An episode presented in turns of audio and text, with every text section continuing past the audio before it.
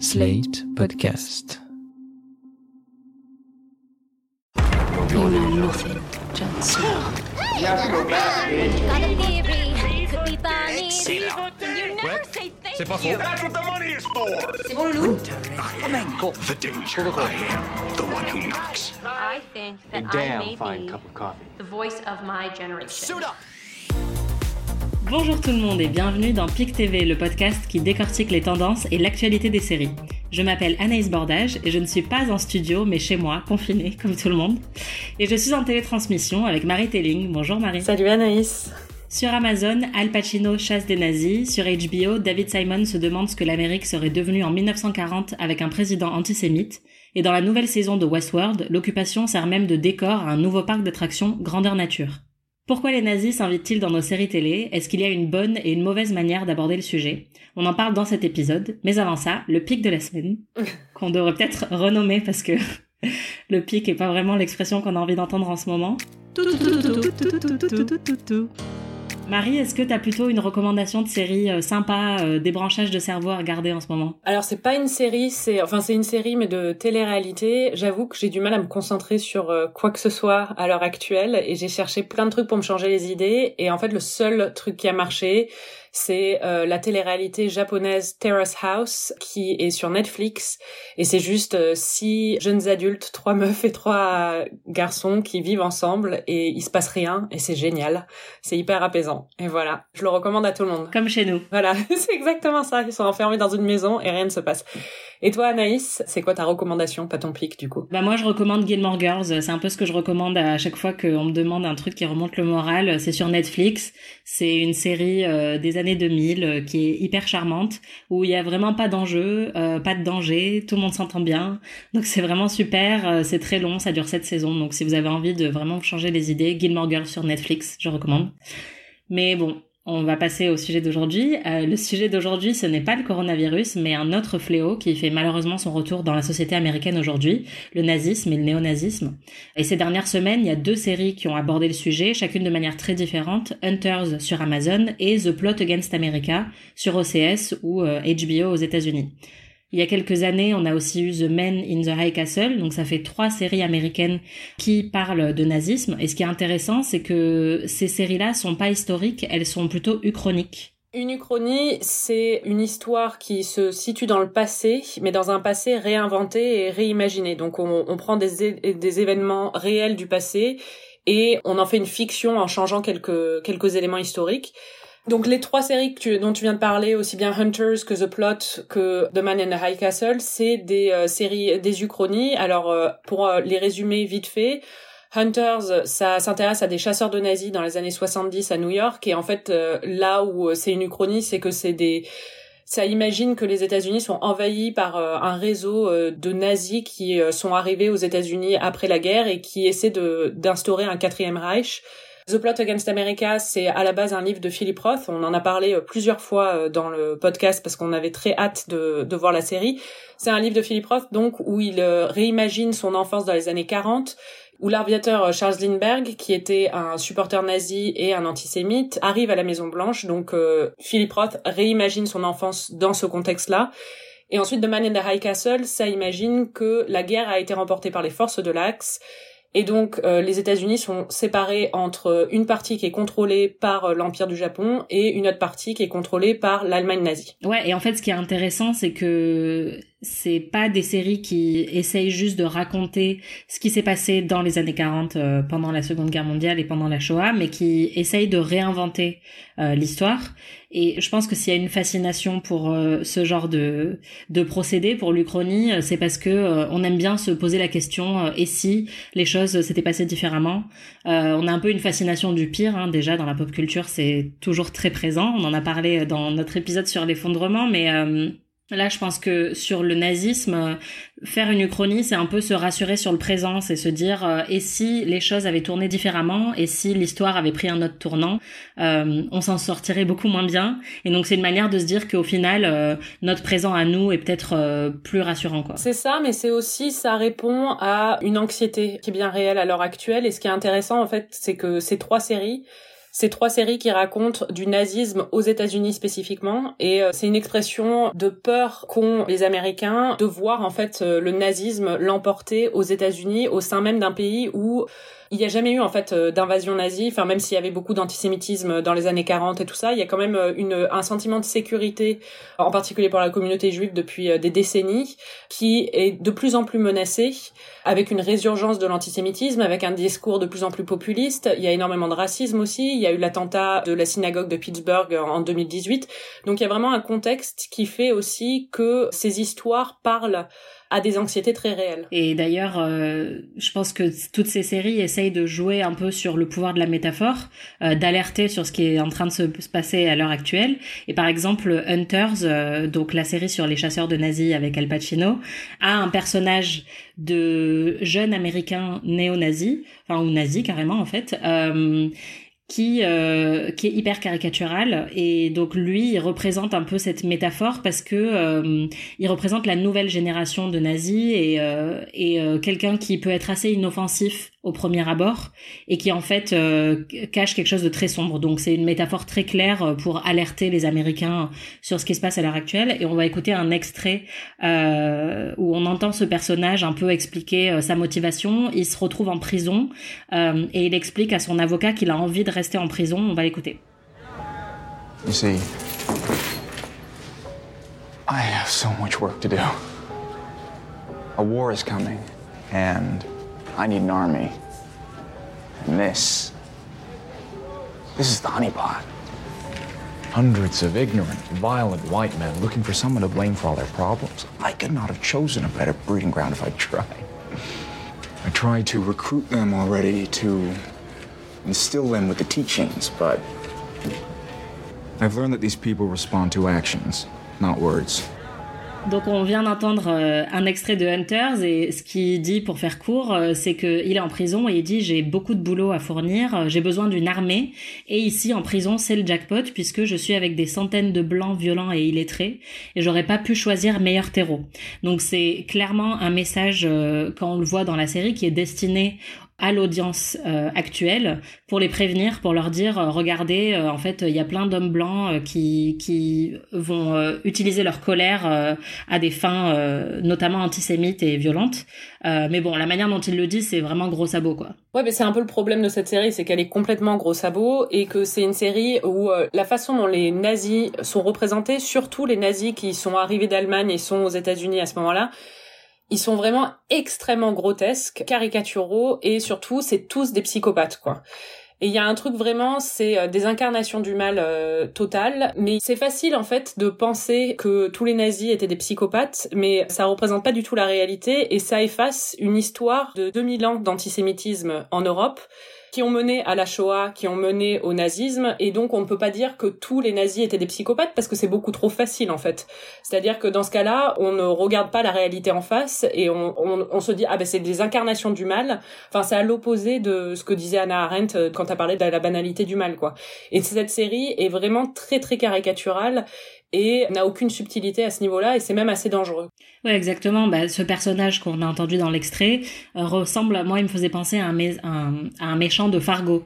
Euh, vraiment, il est haut en couleur, quoi. Il est pittoresque. Enfin, il y a un côté presque euh, euh, charmant ou divertissant ou très pop dans la manière dont il est dépeint dans la série, ce qui est hyper dérangeant parce que, comme tu dis, ça n'a rien à voir avec la banalité du mal. C'est quelqu'un qui est extraordinaire dans le mal qu'il commet.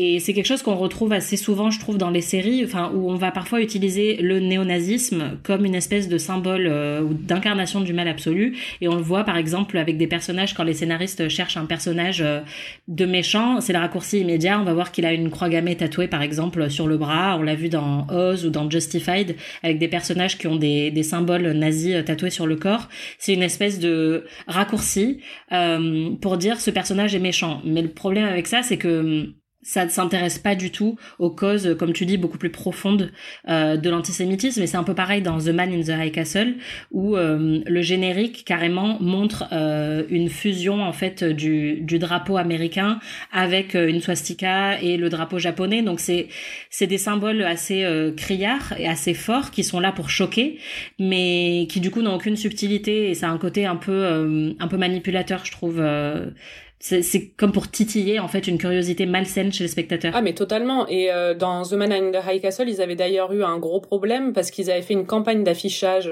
dans New York où ils avaient en fait transformé des rames de métro entières à l'intérieur, donc les bancs du métro euh, dans le train, avaient été euh, recouverts de drapeaux nazis. Évidemment, ça avait énormément heurté et choqué, surtout dans une ville comme New York où il y a beaucoup de survivants de la Shoah. Et Amazon avait dû euh, présenter ses excuses, donc ça a été un gros scandale, mais en même temps ça montre en fait le manque de réflexion derrière tout ça et la façon dont ces symboles sont utilisés pour provoquer, mais sans aucune réflexion derrière. Oui, sans réflexion. Et il y a eu une controverse euh, bah, récemment avec Hunters aussi. C'est pour dire à quel point euh, c'est fréquent en fait pour ces séries de pas réfléchir. Euh, Hunters, dans le premier épisode, dans le pilote, il y a une scène de flashback. Il y en a beaucoup dans la série des flashbacks sur les camps. Et donc dans le pilote, on a cette scène où un tortionnaire nazi s'amuse à jouer à un échec grandeur humaine, où en fait chaque pièce de l'échiquier est une personne, donc est un déporté. Et donc ils sont nus euh, sur cet échec et en fait à chaque fois qu'une pièce euh, euh, tombe, bah c'est ils sont censés s'entretuer. Donc c'est une scène mais d'une violence atroce. Et en plus, la réalité d'Auschwitz, c'était pas que des juifs s'entretuaient. Hein. Il faut dire ça. Enfin, c'est vraiment. Euh... Oui, c'est ça. Là, en fait, c'est ça retourne un peu le, le la situation. Et puis c'est comme si les horreurs euh, de la Shoah n'étaient pas assez atroces. Il faut en inventer pour aller un peu dans la surenchère, pour rendre ça encore une fois plus pop, plus. Enfin, c'est très dérangeant moralement, à tel point que ça a créé une controverse puisque le musée d'Auschwitz a réagi et a tweeté euh, juste après le, la sortie de la série. Ils ont dit Auschwitz était rempli de douleurs et de souffrances atroces documentées par les récits des survivants, inventer un faux jeu d'échecs humain n'est pas seulement une bêtise dangereuse et une caricature, c'est aussi une invitation aux futurs négationnistes. Nous honorons les victimes en préservant l'exactitude des faits. Donc ça a fait énormément réagir parce que beaucoup de gens n'ont pas compris euh, pourquoi la série avait voulu aller aussi loin dans une surenchère de gore de manière euh, qui est limite irrespectueuse pour les survivants. Alors ce qui est très intéressant, c'est qu'en fait, euh, quand on regarde la série, on a un peu l'impression qu'ils n'ont pas du tout réfléchi à tout ça. Et en fait, quand le d'Auschwitz a tweeté ça. Le créateur de la série, David Veil, qui est lui-même euh, un petit-fils d'une, d'une survivante d'Auschwitz, a répondu dans un communiqué assez long et très réfléchi, avec une réflexion qui se retrouve pas du tout dans la série quand même. Hein. Mais ce qu'il explique, c'est que Hunters est une série dramatique, je cite, hein, mettant principalement en scène des personnages fictifs elle est inspirée d'événements réels, mais ce n'est pas un documentaire et ça n'a jamais eu la prétention de l'être. Et il explique qu'en fait, ils ont voulu créer d'autres scènes et d'autres torture à Auschwitz parce qu'il ne voulait pas s'approprier le traumatisme réel de certaines victimes. Et il poursuit en disant, si la question philosophique plus large est de savoir si l'on peut raconter des histoires sur l'Holocauste qui ne sont pas des documentaires, je pense que l'on peut et que l'on doit le faire. Et ça, c'est très important parce qu'en fait, cette question de savoir si l'on peut parler de l'Holocauste de façon fictive, c'est une question qui est très très présente dans tous les débats qui ont entouré la représentation de la Shoah à l'écran. Et c'est des débats qui reviennent à chaque fois qu'un film ou qu'une série sur le sujet sort.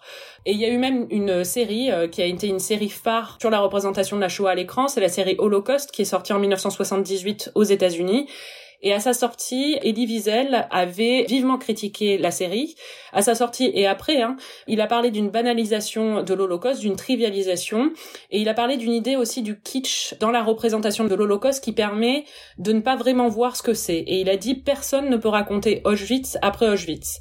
Mais ce qui est intéressant avec Holocauste, c'est que la série en elle-même avait quand même fait 49,5% de part de marché au niveau d'audience à la télé américaine, ça veut dire qu'un Américain sur deux, c'était en 78, donc euh, les gens regardaient la télé, hein, ils n'étaient pas sur leur ordinateur, un Américain sur deux avait regardé la série et tout le monde en parlait après. Et cette série, elle a vraiment eu un, impact énorme. Ouais, et ce qui est ouf, c'est que ça a eu un impact euh, aussi euh, très concret en Allemagne.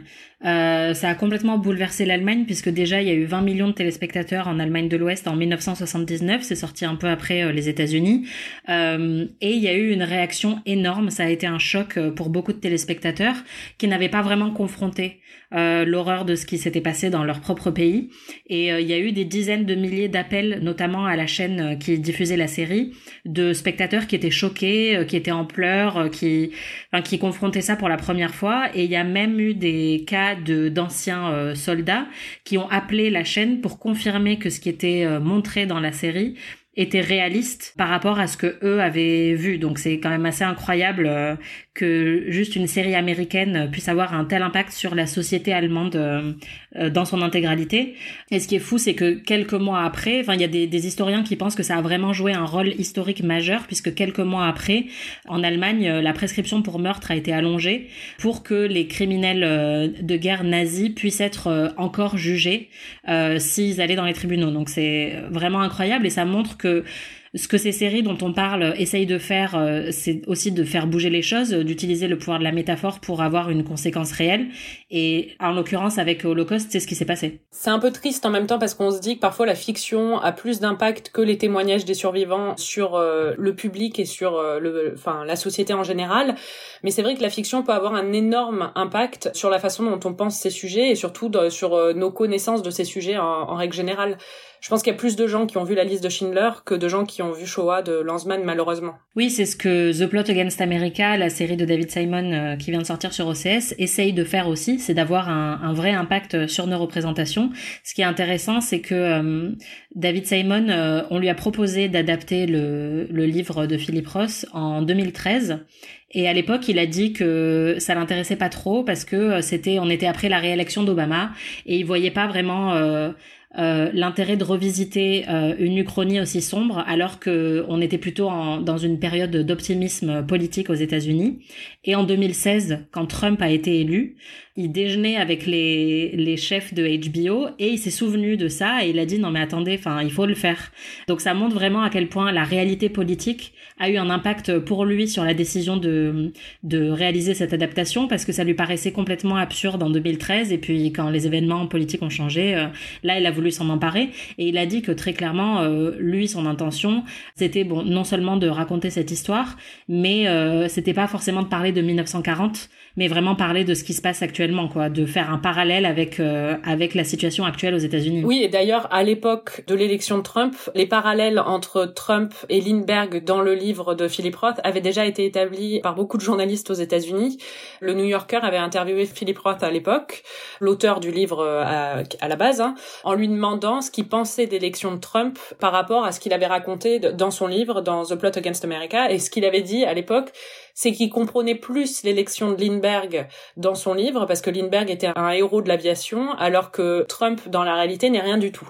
Et donc, euh, c'était ce qu'il avait répondu à l'époque quand il avait été interviewé. Donc, le parallèle vraiment entre l'œuvre de Roth et euh, la réalité était très clair, et ça avait été vu comme quelque chose d'assez prophétique, en fait. Et là, ce qui est intéressant, c'est que la série sort en pleine année électorale aux États-Unis.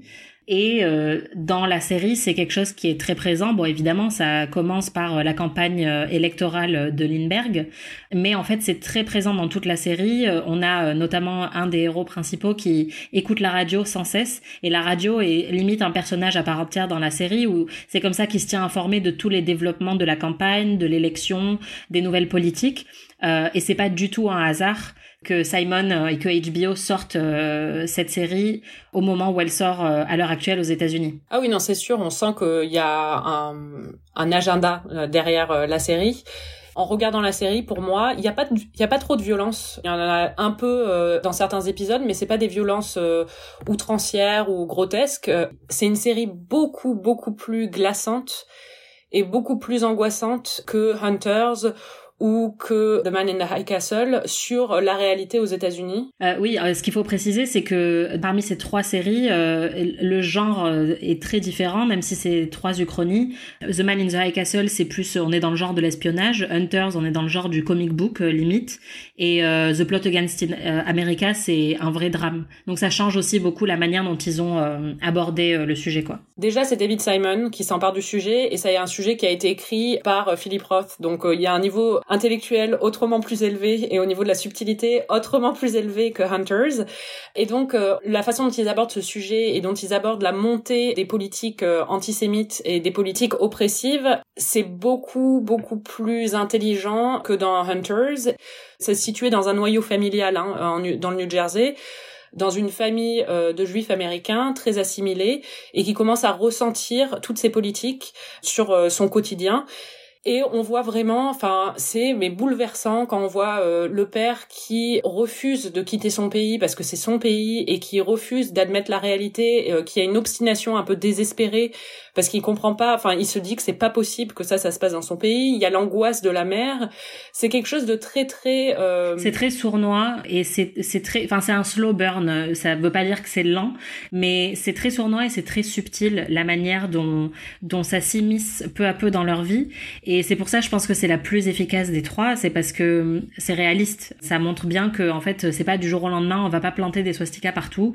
Par contre, euh, ça montre que même à l'intérieur de la famille, tout le monde ne ressent pas euh, ces changements de la même manière. Tout le monde n'a pas les mêmes opinions politiques. Euh, et donc c'est hyper subtil, c'est très très fin.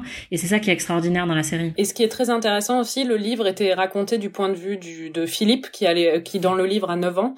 Et en fait, bon, la série est racontée de plusieurs points de vue, hein, parce qu'ils n'avaient pas faire que du point de vue d'un enfant, mais il y a les personnages des enfants sont très très importants et on voit vraiment l'impact de euh, ce quotidien et de ces politiques sur la vie d'un enfant et sur sa perte de l'innocence. Et ça brise le cœur vraiment.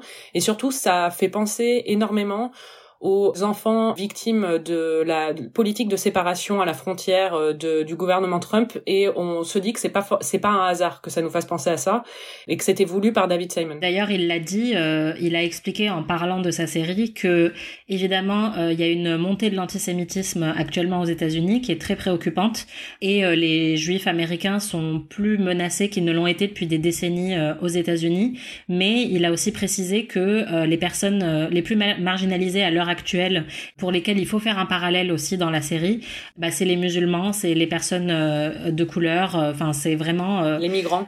beaucoup de personnes aux États-Unis, les migrants, voilà, qui qui sont marginalisés.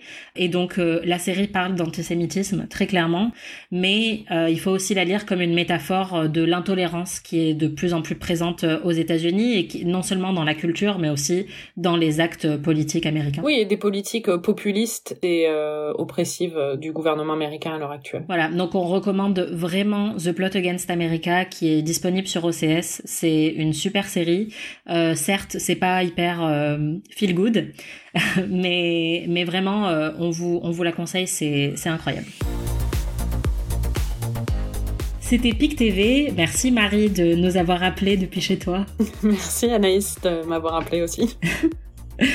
Et merci à vous, chères auditrices et chers auditeurs, de nous avoir écoutés. PIC TV, c'est un podcast à retrouver tous les 15 jours sur slate.fr ou sur votre appli de podcast préféré. Mais c'est aussi une newsletter à retrouver également sur slate.fr dès la semaine prochaine. En attendant, vous pouvez nous donner 5 étoiles, nous contacter sur les réseaux sociaux ou à pictvnewsletter à gmail.com pour nous dire comment vous vous occupez pendant la quarantaine et quelles séries vous regardez. Ça nous fait de la compagnie. En attendant, prenez bien soin de vous. À plus!